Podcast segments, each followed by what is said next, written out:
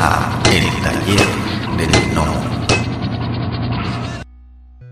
Si llegaras a encontrar artesanías están talladas en madera, porque es lo único que, que tienen así como, como recurso, ¿no? Y entonces pues tenían tiempo, tenían herramientas y tenían madera, se pusieron a tornear cada cuerpo, cada cabeza y este está hecha de madera, por esa razón. Pero pues yo no haría algo de madera, para mí es muy complicado, no tengo el equipo, ¿no? Entonces a eso me refiero, el stop motion se tiene que adecuar a tus necesidades, ¿no? No tienes que a fuerza que hacerlo como lo hacen en Alemania, pues qué bonito que lo hagan en Alemania así. Aquí lo hacemos en una mesa más chica y podemos hacerlo más chico y con otros materiales. Y mira, pues ahí estamos, ¿no?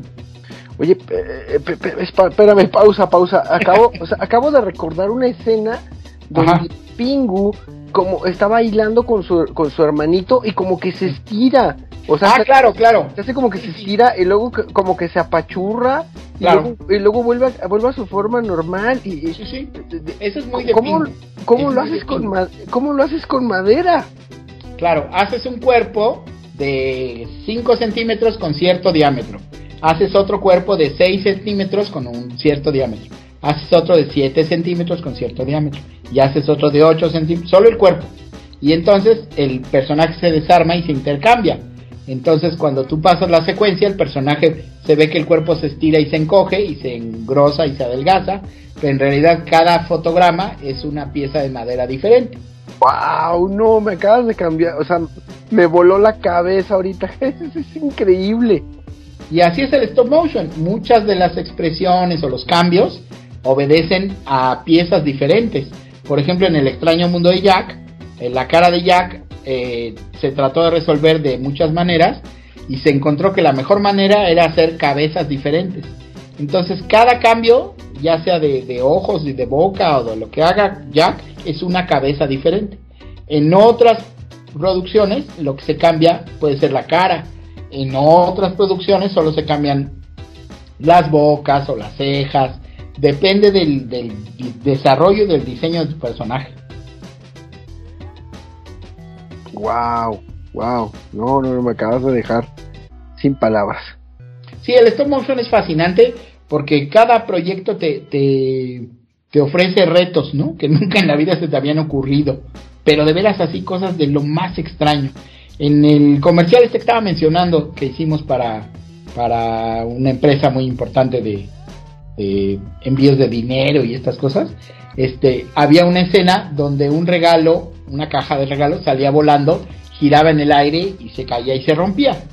Y eh, resulta que, pues, tú no puedes aventar algo y dejarlo en el aire y que se quede ahí, o decirle, claro. no te caigas, ¿no? Eh, y no puedes, no puedes solo fotografiar, aventarlo y que fuera como una película, o sea, no, tienes que hacerlo foto por foto, ¿no? Entonces, pues tienes que desarrollar cómo resolverlo y ya sabes, ¿no? Hay una lluvia de ideas. No, vamos a hacerlo con un hilo. No, pero que sí se ve el hilo. No, pues bueno, con un hilo transparente. No, pero pues se mueve y cambia la posición y gira y bueno, con un alambrito. Bueno, así mil soluciones, ¿no? Hasta que encuentras una que no es ninguna de esas, este, que te resuelve el problema. Y eh, de ahí es que yo digo siempre que eh, cuando haces estas cosas tienes que guiarte por un principio que se llama la navaja de Ockham la navaja de Ockham es un principio que dice que generalmente la teoría más simple es la correcta. Y entonces a veces cuando quieres hacer animación te quieres complicar la vida muchísimo y si te pones a resolver vas a ir simplificando hasta que dices, era así de simple, ¿no? Pero se ve mágico. Así funciona el stop motion. No es, no es de semidioses, es de gente con de echándole coco, ¿no? A resolver problemas. Ok, oye, y ahorita se me ocurre, ¿cuál ha sido lo más difícil que te ha tocado hacer en animación? Algo que tú dijiste, esto me costó uno y la mitad del otro, pero quedó. Bueno, eh, es que son varias cosas. Mira, por ejemplo, este, la animación es una cosa muy interesante porque no se trata de lo que cuentas, sino cómo lo cuentas. ¿Ok?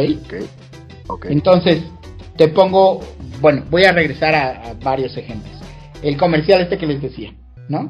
Este, nos mandaron el guion y ya así estaba como había que hacer la escena de ta ta ta ta. ta.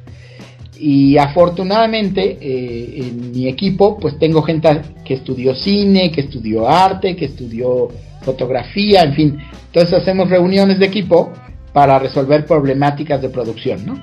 Y entonces eh, llegamos a una conclusión en ese guion que nos dieron y es que estaba mal desde el principio, que había que cambiar el principio para que funcionara la animación. Yo soy fan de hacer las cosas bien, no de hacerlas. ¿Sí me explico? Entonces, a veces, pues bueno, tú haces tu mejor esfuerzo. Pero hay gente que le da lo mismo, ¿no? O sea, le dicen hazlo así, ah, pues así, ahí está. Pero sabes que está mal, sí, pero sí me lo pidieron. No, eh, nosotros intentamos a todas luces, eh, si vemos que algo no funciona, pues tratar de mejorarlo. Bueno, ¿por qué cuento esto? Porque en ese comercial, eh, para que pudiera funcionar, había que hacer una cosa que se llama establishing shot, eh, toma de establecimiento. ¿Tienes idea qué es eso? No, la verdad no. Ok, eh, te pongo tres ejemplos solo para que, para que el- nuestro público nos entienda. Eh, ¿Cómo empiezan los Simpsons? Después de la cortinilla musical, ¿cómo empiezan los Simpsons? Ah, pues llega... mm, O sea, ¿qué es lo primero que ves después de la canción? La casa, ¿no? Ajá, la casa, por ejemplo, ¿no?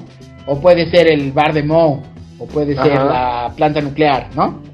Sí, sí, sí. ¿Ok? Eso tiene que estar siempre al principio de una animación. Se llama toma de establecimiento. Puedes revisar cualquier animación profesional, pues, bien hecha, y te vas a dar cuenta que siempre tiene que haber una toma de establecimiento. ¿Qué significa esto? Que cuando tú empiezas a ver Los Simpson, ves la casa y ves un poco el paisaje, ¿no? Pero ¿qué te está diciendo solo esta primera imagen? Te está diciendo en dónde va a suceder, si es de día, de noche, si hace frío, calor, si son pobres, si son ricos, si hay guerra, si hay zombies, si no hay nadie, si hay un perro. ¿Sí me explicó? Solo esta primera imagen le da mucha información visual al espectador y está ahí para que cuando empiece la animación ya le haya traducido mucha información, porque si no habría que estarle explicando, ¿no? ¿Cómo empieza Star Wars? Eh, episodio 4 de Star Wars, ¿lo has visto? No, pues claro, claro, cuando pues, empieza, car- quitan- cargan los créditos y se ve el Tentative 4, ¿qué pasa? Y Exacto. empieza, lo primero que, el- perdóname, sí, lo primero que se ve después de los créditos, que eso no es la película, pues, este, se ve el espacio y El se ve que, que una nave gigantesca pasa por arriba de ti, ¿no? sí. Entonces, ¿qué te está diciendo? No solamente en esa sola imagen, esto está sucediendo en el espacio exterior y hay una nave gigantesca que está persiguiendo a otra, ¿no? O sea, Sí, sí, sí. en una sola escena te está contando muchísima información. Entonces, así es como se tiene que ha- hacer. Siempre tiene que haber una toma de establecimiento en la animación, porque es un universo que tú estás inventando, ¿no? Tú estás creando un mundo de fantasía que, que la gente que va a ver tu película, pues no conoce. Ese mundo está en tu cabeza. Entonces, si no le traduces información al espectador, pues le va a costar mucho trabajo, ¿no? Entonces, bueno, todo esto te lo cuento porque eh, le dije al equipo, tenemos que hacer una toma de establecimiento de este comercial. Entonces vamos a fabricar un pueblito precioso con luces porque es de noche, con unas casas así, una cosa que se vea, solo va a durar a lo mejor dos segundos, tres segundos en, en pantalla, ¿no? Pero esos tres segundos van a hacer que la gente se enamore del comercial y lo quiera ver. Porque tú no me vas a dejar mentir, la mayoría de la gente ve un comercial y le quita, o le cambia, o dice, "Ah, Sí, un comercial", claro. ¿no? No, yo quiero que la gente empiece y diga, wow, y se quiera quedar a averiguar qué va a pasar. Y que vea todo el comercial y que no se dé cuenta que es un comercial hasta que de pronto diga, ¿eh? ¿Qué? Me hicieron ver un comercial y me gustó. Va en contra de mis principios morales, ¿no? Entonces, el tema es que hacer esa toma de establecimiento nos llevó, híjole, tres semanas de trabajo de todo, de un equipo como de veintitantas personas, ¿no? Ah, canijo. Para que saliera solo un par de segundos. Y todo el equipo, pues, se me fue encima y me reclamaba y me decía, no, ¿cómo se te ocurre tanto trabajo para que ni se vea y no sé qué? Mejor vamos, podemos avanzar muchísimo en lo demás y todo el mundo alegaba.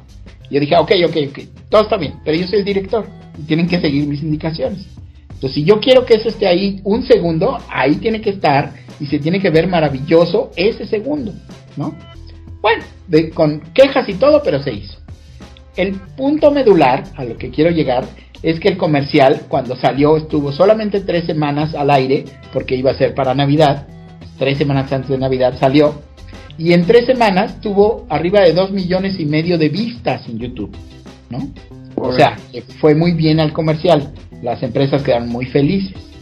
Al año siguiente, ya había pandemia, y entonces la agencia que nos había encargado la animación dijo, no, pues hay pandemia, ya no le podemos pedir a Hugo que haga otro comercial de la misma, de los mismos personajes, pues vamos a hacerlo en animación 3D, ¿no? Entonces los personajes que ya había yo diseñado y el mismo ambiente, lo hicieron en 3D. Pero hay que aclarar que estaba una época en la que todo el mundo estaba encerrado en sus casas viendo sus dispositivos electrónicos. O sea, le iba a ir mucho mejor al comercial pues porque la gente ahorita está todo el tiempo pegada al celular, o a la compu, o a la tablet, o lo que sea. ¿No? El resultado fue e, exageradamente diferente. A pesar de que obviamente le echaron mucho más ganitas al 3D y pudieron hacer tomas envolventes y lo que tú quieras y mandes, el comercial tuvo solamente como 600 mil vistas. O sea, mucho por debajo, ¿no? Y entonces, este, pues obviamente las agencias ya no fueron felices y las empresas igual, igual. Claro, el menos feliz fui yo porque dije, pues me lo hubieran encargado a mí, ¿no? Claro, sí, claro. Pero bueno, ellos dijeron, no, pues que la pandemia y lo que sea. Pero si tú ves el comercial, el primer error que tiene es que no hay una toma de establecimiento. Empieza con el comercial.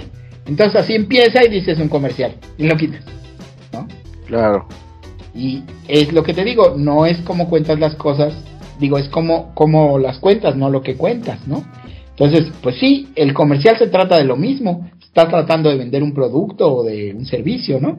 Pero, ¿por qué no haces una historia que te enamore y que te quieras quedar a verla, ¿no? En lugar de hacer algo que desde que empieza dices, esto es un comercial y yo por religión no veo comerciales, ¿no? Con permiso, ahí le cambio. Sí, y así funciona la animación, así funciona todo el tiempo. Ah, acabamos de, hace un mes prácticamente, hicimos, eh, subimos al aire un, un, videoclip que nos encargó un rapero. Este está hecho en stop motion y resulta que pasó exactamente lo mismo, ¿no? Este, yo dije, bueno, el rapero debe tener su, su, su grupo de seguidores, ¿no? Pero habrá gente que no le gusta el rap. ¿No? Pero, pues, de lo que se trata es de que la gente se quiera quedar a ver el videoclip, porque si no, ¿qué caso tiene, no? Entonces hicimos un videoclip que, pues, le ha ido increíblemente bien en cuanto a que la gente, pues, habla muy bien del trabajo y les gustó y todo el mundo dice que les conmovió y que si lloraron y que si no sé qué. O sea, todos los comentarios son favorables, ¿no? Y pues yo tuve que luchar con la disquera porque ellos querían otra cosa muy diferente y yo les explicaba es que se tiene que hacer así porque si no no tiene sentido, ¿no? O sea, si es una cosa que puedes ver o no ver, pues para qué la haces, ¿no? Este, se trata la animación es para disfrutarla, ¿no? Y hay gente, mucha gente que dice incluso no me gusta la canción, pero me gustó mucho la animación. Pero bueno, se quedaron a verla, ¿no? Si no no hubiera pasado eso. Así funciona. Ok. Este, eh, bueno, haciendo un, un, recuento, digamos, supongamos que yo soy Santa Claus, los Reyes Magos, Santa Nomo, como me, como me he denominado. Si yo te dijera, eh, puedes, eh, yo te voy a conceder que puedas trabajar con cualquier eh, personaje, franquicia, este, que te, que te toque hacer una, una animación en stop motion, ¿cuál escogerías y por qué? Ok, ¿te refieres a la historia y los personajes o a la empresa o qué? No, no, no, o sea que si yo te dijera yo, a ver, tú, yo te voy a conceder que vas a trabajar con, con X, ya sea personajes o con historia, ¿qué es lo que te gustaría hacer a ti? Que tú dijeras, esto es lo que me gustaría hacer a mí. Ok, bueno, eh, me han preguntado mucho, mucho este, sí me gustaría hacer una película. Incluso me han ofrecido varios guiones y me han hecho propuestas así muy concretas para producir películas de stop motion. Eh, pero como te decía hace rato, yo no, en el caso de las películas, yo no quiero hacer una película, quiero hacer una buena película. O sea, no me gustaría hacer una película de animación en stop motion que la gente dijera, ay, es mexicana, ay, es de stop ah, ¿no? O sea, como que la gente este, dijera, no, pues es que está hecha en México y está mal, es que no me gusta. No, yo quisiera, no importa si es la primera película en la historia o la segunda o la décima o la que sea. Me gustaría hacer una película que la gente dijera, wow, ¿no? Qué gran película, qué hermosos personajes, qué buena historia, lo que sea. Entonces, eh, esa es la razón por la que no hemos hecho una película. Porque, eh, primero, hacer stop motion requiere, si no demasiado trabajo ni demasiada eh, dinero ni demás, sí requiere gente con habilidad, ¿no? Con talento. Y entonces, ¿de dónde sacas gente que sepa hacer stop motion en México? Está muy complicado, ¿no? Entonces llevo yo ya muchos años enseñando a hacer stop motion y poniendo a la gente abriendo empresas y dejándolos trabajar solos con el fin de pues de crear industria para que en el momento que llegue el momento adecuado pues este decir ahora ya no sé somos cinco estudios podríamos juntarnos todos y hacer animación o ya tengo suficiente gente capacitada para podernos aventar una película y no tratar de hacer algo que va a quedar horrible o mal hecho o que no, que no satisfaga las necesidades, porque al final, pues lo que hacemos no es... Eh, la gente en México se clava con, no, es que yo soy un artista y yo tengo, no, no, no, no, no, no, no. Tú haces material para satisfacer las necesidades de un mercado, ¿no? Eh, puede ser bonito, feo, mal hecho, artístico, poético, lo que tú quieras. Pero este, todos los que hacemos algo para un público, pues lo hacemos para llenar una necesidad, ¿no? Y entonces en ese proceso, bueno, la necesidad que, me interesa cubrir es la de calidad. Y cuando digo calidad, pues digo que es una gran historia, que los personajes son maravillosos, este, que la gente se quede con ganas de volverla a ver, de, de coleccionarlos, de, de, disfrutarla y no que diga, ay, es mexicana, ay, qué feo, ay, no sé, que no me gustaría que pasara eso, ¿no? Y, ya, pues esa es la historia que quisiera hacer. Si la vida nos lo permite, pues la haremos. Este, si se nos adelanta, pues ojalá que a la gente que le enseñé en algún momento pues haga eso, ¿no? Y si no, pues seguiremos en las mismas. Yo creo que hay que cambiar la situación y empezar a hacer cosas de calidad. Este, pero pues no me estoy haciendo más joven, ¿eh? Eso sí, el, el inexorable paso del tiempo. Sí, cómo no. Oye, mister, ahorita se me ocurre, ahorita, que comentaste, ¿cuánto tiempo se, se necesita, o mejor dicho, cuánto tiempo requerirías tú para hacer una película de una hora y media, por ejemplo? Ok, eh, una película de stop motion, es que la animación así es, ¿eh? También la gente se espanta, pero la verdad es que así es. Eh, entre 3 y 5 años para hacer una película. Wow. Wow, eh, eso solamente hablando de la cuestión de la producción. No, desde cero hasta salió al, en el cine. Ah, ok, ok, ok. Pero lo mismo se tardan las películas de 3D o de 2D. O sea, tampoco creas. Ah, bueno, las películas buenas, pues, ¿no? Este, a veces a las películas les ha pasado que las hacen muy rápido y a veces el resultado no es el, el que quisiéramos pero tiene que ver con la premura, ¿no? Te pongo un ejemplo, un amigo muy querido, eh, Ricardo Arnaiz, y, eh, director de un estudio que se llama Animex, hizo una película que se llama La leyenda de la Nahuala, ¿la has visto? Sí, claro, claro. Ok, eh, Ricardo no sabía hacer animación y de pronto dijo quiero hacer una película. te lo estoy contando porque hablé con él y me lo ha contado muchas veces. O sea, no estoy inventando, ¿no? Sí. Este, Resulta que Ricardo va a conseguir fondos para hacer una película porque dices, pues de dónde saco tanto dinero. Y entonces eh, consigue apoyo de gobierno, pero la promete en un año. Hijo. pues él no sabía, pues, ¿no? Y entonces sale muy contento y dice, uy, tenemos un año para hacer la película. Y cuando se da cuenta, pues un año no te va a alcanzar. Entonces hacen, híjole, milagros y pues el resultado no es el que quisieran. Ricardo es el primero que dice, eh, la leyenda de la Nahuala es un compendio de todo lo que no se debe de hacer en animación. Pero lo dice él mismo, ¿no? Y, pues bueno, así se aprende, ¿no? Regándola. La verdad es que películas como pues, Toy Story o la que tú quieras, se llevan así 3, 5 años de trabajo, ¿no? Pues Toy Story empezamos a trabajar en el 90 y salió en el cine en el 95. Claro. Sí, es que sí, es que debe de ser debe ser una labor este pues titánica, ¿no? Digo, y sobre todo, hijo, es que no me puedo imaginar ahí el, la, la, cuestión, por ejemplo, si hay un error o, no, no, no, no, no, catastrófico, ¿no? O sea, todo un día por siete, siete, siete segundos y por alguna causa, motor o circunstancia eh, tengas que volver a rodar la mitad, no, no, no, catastrófico. Sí, sí, sí, bueno, a veces eso pasa y pues sí te quieres volver chango, ¿no? Pero pues bueno, lo que cuenta es el resultado final. O sea, si tuviste que repetir, cambiar y pues mira, no seas eh, mogul, ¿no? O sea, entiende que tienes uno de los mejores trabajos del mundo y que, oye, de verdad, de verdad, estás enojado porque tienes que volver a animar cuando es lo que más te gusta en la vida, pues hazlo mejor que la vez pasada y ya, ¿no? Este, no es que la escena tenía que tener luz verde y tenía otra.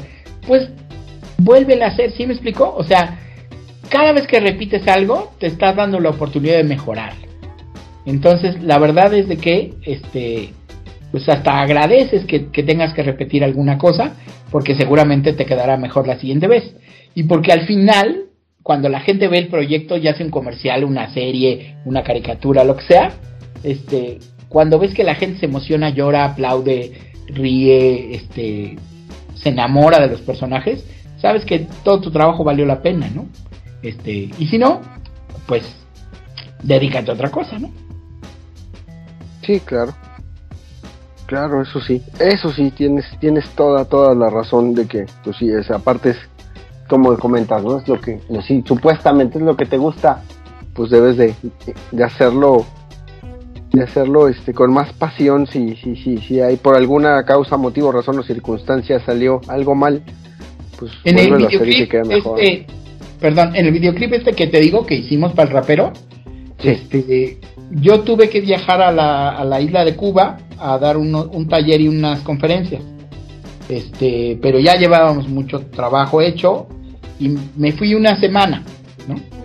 Este, y mi equipo estaba como muy preocupado, pues yo les dije, pues en esa semana por favor no incendien nada, no, no la rieguen, animen bien. Este, aparte, en la isla yo iba a tener muy poca conectividad, entonces tampoco es como que me estén hablando cada media hora, ¿no?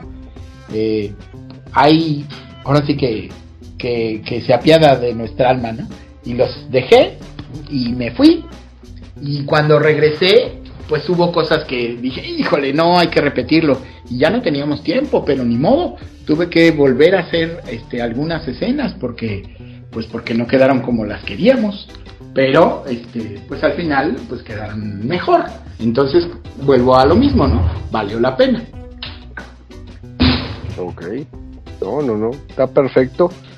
Bueno, pues mi estimado, eh, eh, eh, desafortunadamente, como dicen, no todo lo que lo que empieza, pues tiene que, terminar, pero no dejemos a, un lado porque ahondamos en muchas situaciones, pero nos faltó platicar un poquito de que pues das cursos, das talleres, digo, eso es importante porque formas gente, ¿no?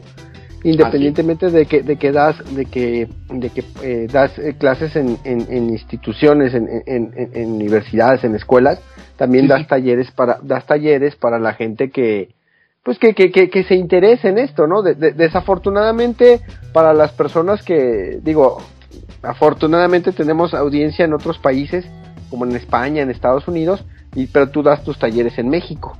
Y desafortunadamente por el tipo de, el tipo de, de, cuestión debe de ser presencial o si tienes talleres que puedas vaya o, cursos que pueda que personas fuera del país puedan tomar mira la mayoría de las veces eh, los he dado presenciales Durante la pandemia, pues intentamos eh, hasta donde se pudo dar muchos talleres de manera virtual, ¿no? Y sí hubo mucha aceptación y sí hubo gente de muchos países tomándolo. Este, pero bueno, mis talleres son en vivo, ese sí es uno de los temas, ¿no? O sea, no hago no hago talleres grabados que puedes comprar y verlo el día que quieras. Eh, es de conectarse a la hora que todos estamos de acuerdo, porque no te puedo resolver las dudas si no estoy yo, ¿no? Claro, claro. Entonces, este, esa ha sido de alguna manera una limitante, este, pero bueno, ahorita estoy dando talleres eh, solo en México, pero bueno, no, no nada más en la Ciudad de México, de pronto pues me estoy moviendo a varios estados donde me llaman, se juntan los grupos y se interesa la gente y viajo, ¿no? He estado en Saltillo, en, en bueno, en muchos lugares. Este, pero eh, también pues me han estado llamando eh, fuera del país a dar algunos talleres. Es un poco más complicado y la logística pues se lleva más tiempo. Te comentaba que fui a Cuba a dar talleres y tengo invitaciones a regresar eh, a varias ciudades de Cuba a dar más talleres. Este, y también tengo invitaciones a otros países que espero se concreten en, sobre todo por, por los tiempos, ¿no? Porque una cosa es tener las ganas y otra cosa es que se pueda, ¿no? Pero pues eh, me están invitando a Nueva York, a República Dominicana, este, a Cuba obviamente otra vez y en fin a otros países a dar talleres y estamos trabajando en que la logística se dé. Este, ¿Cómo funciona? Pues bueno, pues la gente que está interesada pues hace una propuesta y si podemos coincidir en tiempos y en logística, pues yo encantado de poder ir y, compartir lo que sabemos, ¿no?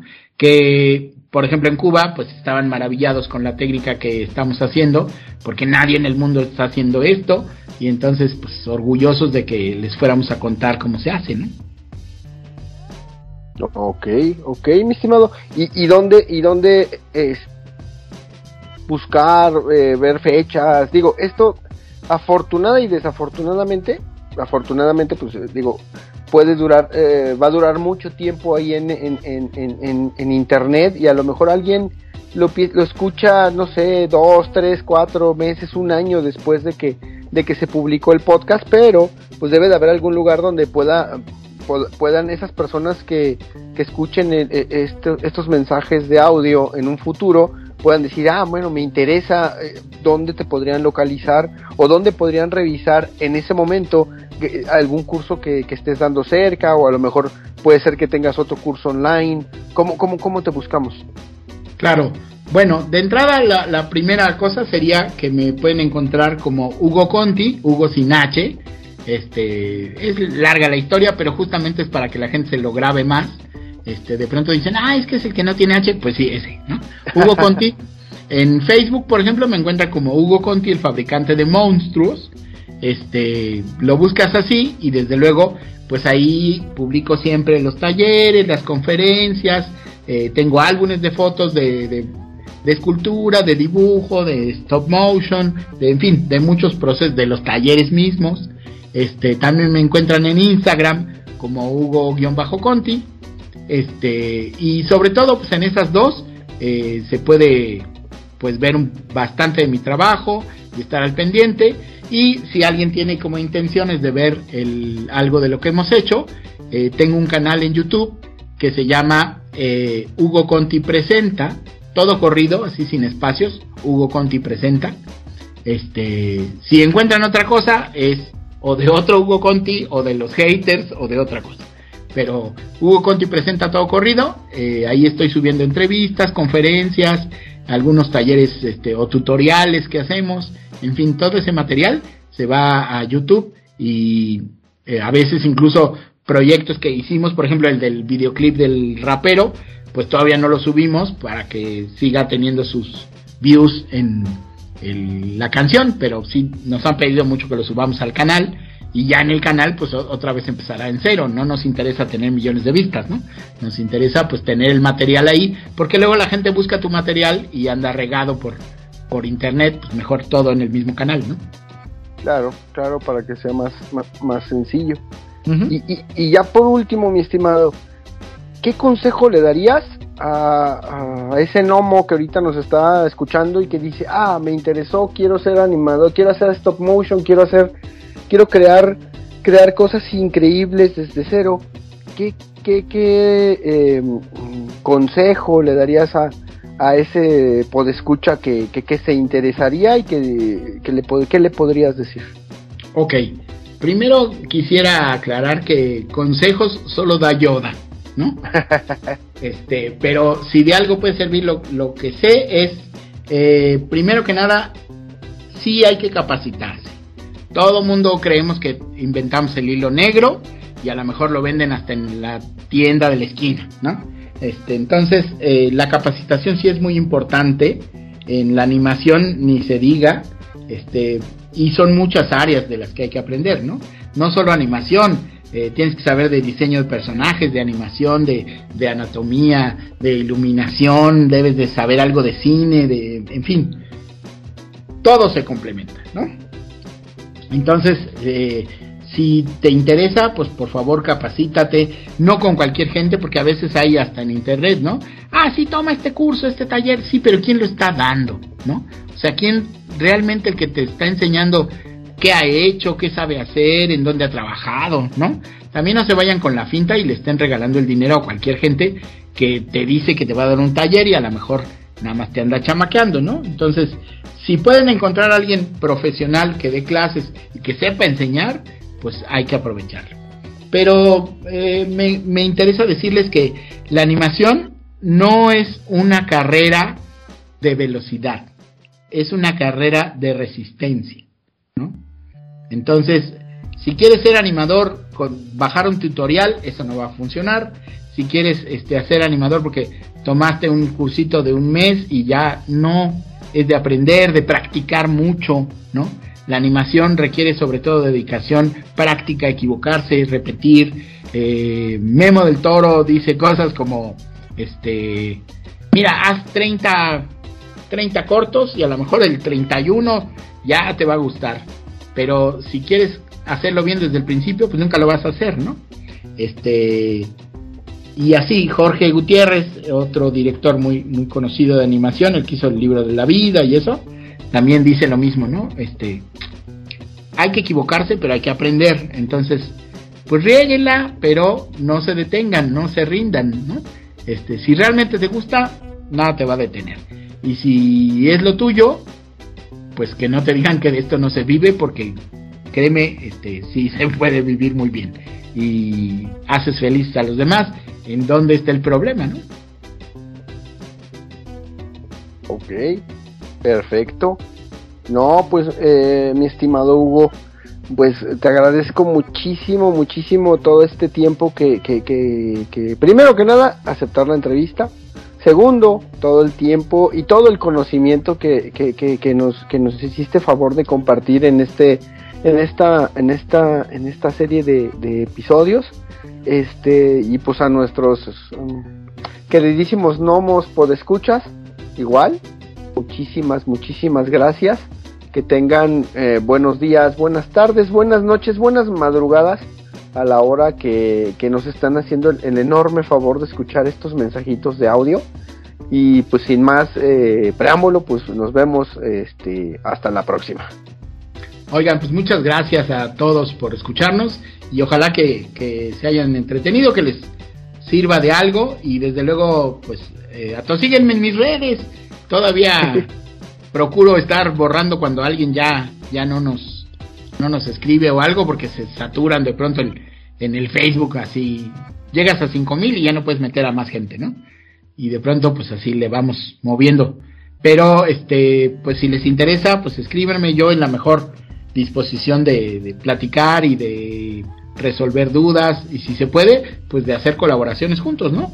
Eh, la cosa es no detenernos y no pensar que, que la animación la hacen los dioses del Olimpo. Aquí también se puede. Perfecto. Bueno, pues mis gnomos, muchas gracias. Estamos en contacto. Cuídense mucho. Bye. Pues muchas gracias que han llegado hasta el final del podcast. Si les gustó el contenido, por favor, denos like, compartir, suscríbanse o pónganos un comentario en la plataforma donde nos escuchen para que podamos llegar a más personas. Muchas gracias. La voz y la producción de este podcast estuvieron a cargo de Adro, a un guion de El Piedra. Para todas sus dudas, sugerencias y comentarios, tenemos la siguiente dirección de email tallerdelnomo.yahoo.com. Gracias y hasta la próxima. Este fue el podcast del Taller del Gnomo.